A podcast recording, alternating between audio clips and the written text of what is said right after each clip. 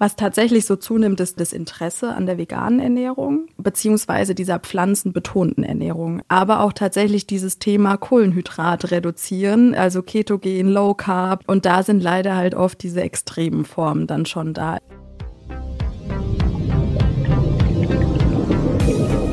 Vier Meter tief.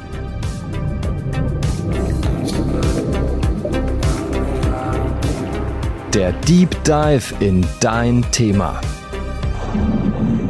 Wie Veggie werden wir? Was essen wir in Zukunft und wie gesund ist Kaffee wirklich? Was bringt der Trend zu noch mehr Eiweiß? Schlagzeilen zum Thema Ernährung sind keine Seltenheit. Kein Wunder, denn das Thema beschäftigt uns. Täglich. Mehrmals. Unzählige kleine und große Entscheidungen gehen damit einher. Trinke ich noch einen vierten Kaffee? Esse ich Schwarz- oder Weißbrot? Gönne ich mir später Nudeln oder verzichte ich auf Kohlenhydrate? Will ich Fleisch, kein Fleisch oder Fleischersatz essen? Das Thema Ernährung ist vielseitig und es geht uns alle an. Genau deshalb widmen wir uns diesem Bereich in unserem nächsten Deep Dive.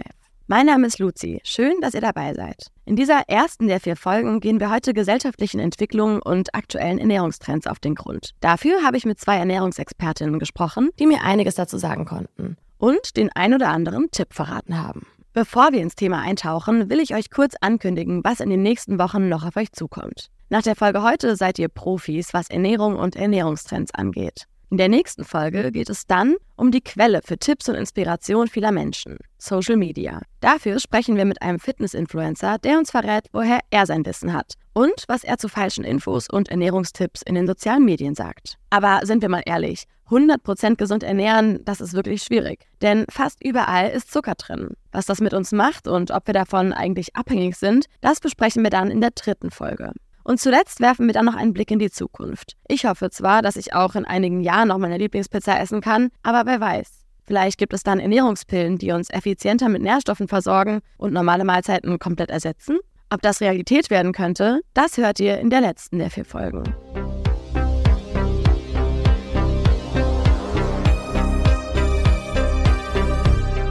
Warum ist Ernährung eigentlich so ein wichtiges Thema? Um das herauszufinden, habe ich mit der Mainzer Ernährungstherapeutin und Diätassistentin Sarah Giseski gesprochen. Wenn man jetzt sich alleine mal nur anguckt, der Mensch kann 40 Tage ohne Essen leben, aber er kann nur drei Tage maximal ohne Flüssigkeit leben. Also daran sieht man ja schon mal, dass Essen und Trinken eine unwahrscheinlich wichtige Rolle für uns spielt. Und wir haben natürlich auch mittlerweile die Situation, dass wir immer mehr Krankheiten haben, die auch aufgrund der Thematik sind, weil wir uns schlechter ernähren, mehr Stress haben Viele können gar nicht mehr kochen.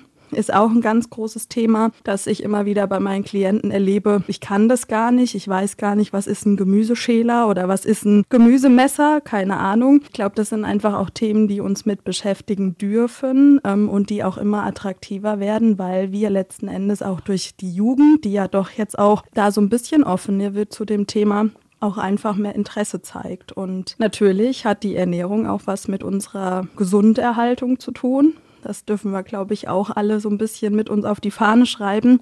Und auch das nimmt natürlich bei der Bevölkerung jetzt immer mehr zu, dass die merken, okay, ja, Essen hat doch einen Grund, beziehungsweise hat auch eine Auswirkung auf meine Gesundheit.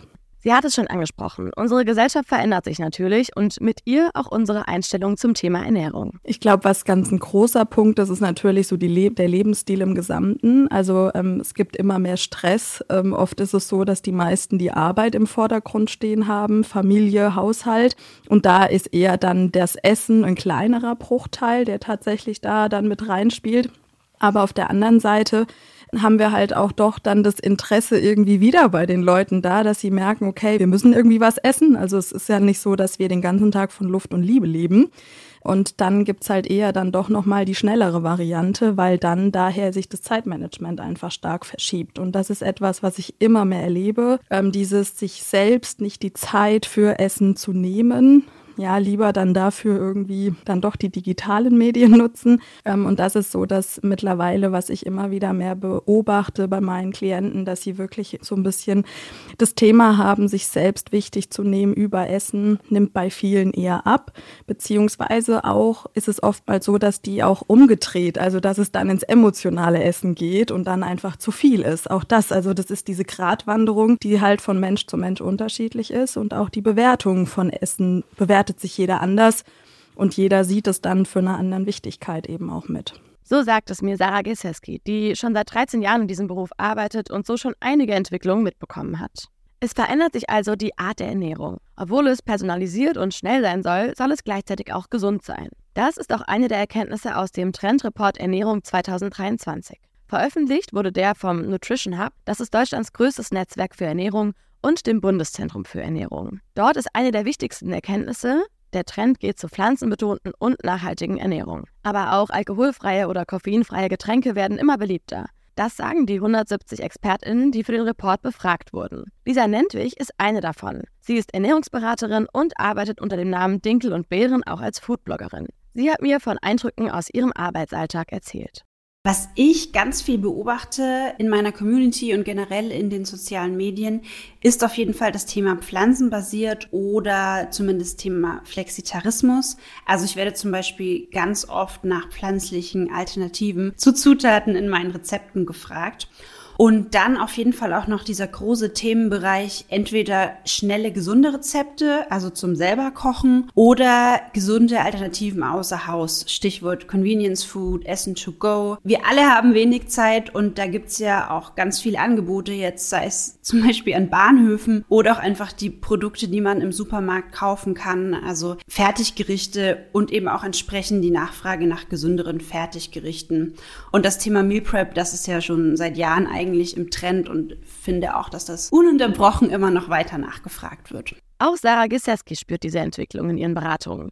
Von der Veränderung des Lebensstils und dem Anspruch vieler Menschen, dass sie schnell und gesund essen wollen, hat sie ja vorhin schon erzählt. Auch bei ihr ist es so, dass immer mehr ihrer KlientInnen sich pflanzenbetont ernähren wollen. Aber warum verzichten immer mehr Menschen auf Fleisch? Ich glaube, ähm, dieses Fleischthema hat einmal mit der Umwelt zu tun, die armen Tiere oder die Massentierhaltung. Ich meine, wir haben ja auch alleine den Discountern mittlerweile diese Tierwohlkennzeichnungen. Das, glaube ich, macht ganz, ganz viel mit den Menschen. Aber was auch natürlich mit reingeht, ist dieser CO2-Fußabdruck. Ähm, und da werden oder beschäftigen sich die Menschen schon mehr mit auch wie viel, wie hoch ist der CO2-Abdruck, wenn ich eine, einen Liter Milch zum Beispiel zu Hause habe. Und das macht natürlich oder das hat da schon noch einen hohen Anteil mit drinne, ähm, wie die sich dann letzten Endes entscheiden. Und so kommt halt auch dieses Flexitarier oder auch, ich habe tatsächlich auch ein paar, die so flexi-vegan leben, also die dann so entscheiden, ein, zweimal die Woche tierfrei sich zu ernähren, was ich an sich kein schlechtes Prinzip finde, weil natürlich da auch die Kreativität wieder ein bisschen geschult wird, ist aber halt auch wirklich immer so ein bisschen typabhängig, also ob jemand das für sich entscheidet, aber es kommt immer mehr, dass auf jeden Fall aktiv über den Fleischkonsum auch drüber nachgedacht wird. Diese Entwicklung zeigt sich natürlich nicht nur bei den Menschen selbst, sondern eben auch in der Lebensmittelindustrie. Wer in Supermärkte geht, der kann die langen Kühlregale mit veganen Alternativen und Ersatzprodukten gar nicht übersehen. Es tut sich was bei den Unternehmen. Sie gehen mit den Trends. So bietet zum Beispiel Rügenwälder Mühle ihren Schinkenspicker, einen Klassiker der Marke, nur noch in vegan an. Diese Ersatzprodukte erleichtern das Leben als vegetarische oder vegane Person. Das sieht auch Sarah Gieseski so. Und trotzdem sagt sie, man sollte es damit nicht übertreiben. Da ist einfach wichtig, was ich immer mitgebe, die Zutatenliste tatsächlich mal zu lesen. Ähm, weil es ist tatsächlich so, dass viele Zusatzstoffe, Füllstoffe drinne sind oder irgendwelche Aroma, Geschmacksverstärker, die natürlich für die Gesundheit jetzt nicht so die, äh, den positiven Einfluss haben. Und ähm, daher ist immer so auch bei den veganen Produkten, je kürzer die Zutatenliste, desto besser und auch je besser ich das lesen kann, also das verstehe, was auch drinne ist, äh, desto eher kann ich davon ausgehen, dass es auch was Gescheites ist, ja, also dass ich es auch tatsächlich äh, ohne Bedenken essen kann. Aber es ist, glaube ich, auch so ein bisschen der Trend, dass wir dahin kommen, immer mehr diese anteilig Fertigprodukte auch mitzuhaben, gerade auch in der vegetarisch-veganen Ernährung, weil es halt mit für die meisten einfacher einfacher ist, so den Eiweißbedarf zu decken. Zu Ersatzprodukten hat eigentlich jede und jeder eine Meinung. Aber auch zu anderen Themen, die gerade immer wieder auch in den sozialen Medien auftauchen. Wie zum Beispiel, wie viel Eiweiß man braucht und wie sinnvoll eine kohlenhydratarme Ernährung ist. Lisa Nentwig klärt hier mal ein paar der klassischen aktuellen Mythen für uns auf. Klassische Mythen sind für mich solche Dinge wie, dass Low Carb automatisch immer gesund oder gesünder ist, dass jegliche Zuckeralternativen gesünder sind als der oftmals so verteufelte Haushaltszucker, dass Abendsessen dick macht oder auch sehr schön, dass Fett immer schlecht ist. Bleiben wir doch gleich mal beim Thema Fett. Es ist nämlich nicht so, dass Fett per se immer schlecht ist. Es kommt darauf an, um was für eine Art von Fett es sich handelt. Also man kann Fette vereinfacht in eher gesunde und in eher ungesunde Fette einteilen. Und gesunde Fette, die findet man zum Beispiel in Nüssen, in fettigem Fisch wie Lachs oder in, in Leinöl. Und diese gesunden Fette, die dürfen auch gerne guten Gewissens in der Ernährung vorkommen. Und eher ungesunde Fette, das sind dann grob gesagt die tierischen Fette. Das macht natürlich Sinn, die auch ein bisschen zu reduzieren. Vielleicht habt ihr da jetzt schon etwas für euch mitgenommen an Infos. Ansonsten lohnt es sich jetzt auf jeden Fall nochmal gut zuzuhören. Denn die beiden Expertinnen haben noch ein paar wirklich gute Tipps für uns, wie bei uns allen mit der gesunden Ernährung quasi nichts mehr schiefgehen kann. Sarah Geseski fängt mit einem Tipp an, den sich vermutlich viele von uns zu Herzen nehmen können. Ich würde auf jeden Fall gerade durch stressige Phasen ähm, einfach empfehlen wollen, erstmal einen Rhythmus wieder an den Tag zu legen und auch zu gucken, dass wenn man isst, ähm, das am besten in sitzender Form ohne Bildschirm oder Handy, also auch mal wieder sich darauf zu konzentrieren, ähm, um auch im Körper zu bleiben, beziehungsweise wieder mal zu spüren, ähm, was passiert da eigentlich, wenn ich esse. Und auf der anderen Seite eben auch wirklich beim Einkauf schon anzufangen und auch ruhig mal Produkte, die man zu Hause hat, im Kühlschrank oder auch in der Vorratskammer, auch mal unter die Lupe zu nehmen, um mal zu schauen, was habe ich da denn eigentlich und die Zutatenliste zu lesen. Und je kürzer die Zutatenliste, desto besser. Und je besser ich es verstehen kann, äh, was da drauf steht, auch desto besser. Das wäre so das eine. Gut zu trinken, also auch das Trinken nochmal zu überdenken, wie viel trinke ich und was trinke ich vor alledem. Ähm, und da darf es ruhig anderthalb, zwei Liter Wasser, ungesüßte Tees, auch mal ein bis zwei Tassen Kaffee sind da auch mit dabei und auch gerne mehr den Fokus auf Gemüse und Obst zu legen, dass man da wirklich auch gut versorgt ist. Und wenn man ähm, sich entscheidet, vegetarisch, vegan zu leben, zu schauen, wo kriege ich meine pflanzlichen Eiweißquellen her, sodass ich eben nicht immer auf solche Ersatzprodukte zurückgreifen muss, sondern auch trotzdem gut versorgt bin. Und auch Lisa Nentwig hat mir ihre liebsten Tipps verraten. Mag vielleicht erstmal banal klingen, finde ich aber eine sehr wichtige Grundlage.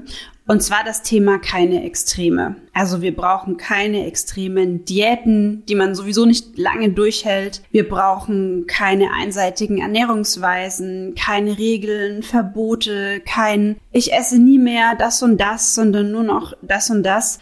Man muss es ja auch irgendwie langfristig gut in den Alltag einbauen können und es muss einem ja auch Spaß machen. Also egal, ob man das jetzt als kleine Schritte auslegt oder was ich auch sehr schön finde, ist diese 80-20-Regel. Ich finde es eben wichtig, dass eine gesunde oder gesündere Ernährung Spaß macht, einem selbst gut tut, dass man das entspannt angehen kann und dann ist da auf jeden Fall auch Platz für ein Stück Schokolade oder für ein Stück von der Lieblingstorte.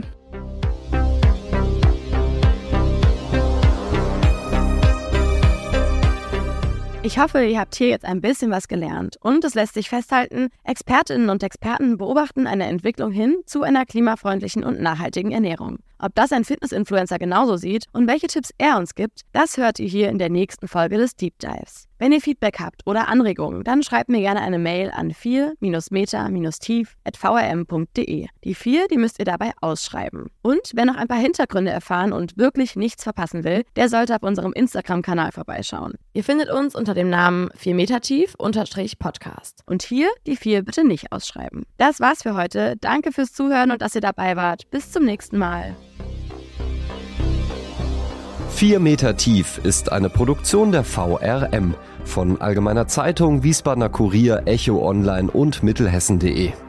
Redaktion und Produktion die VolontärInnen der VRM. Vielleicht habt ihr selbst eine Idee oder Themenwünsche für einen der nächsten Deep Dives? Dann her damit. Wir freuen uns über Anregungen und Kritik, am besten per Mail an 4-meter-tief at vrm.de.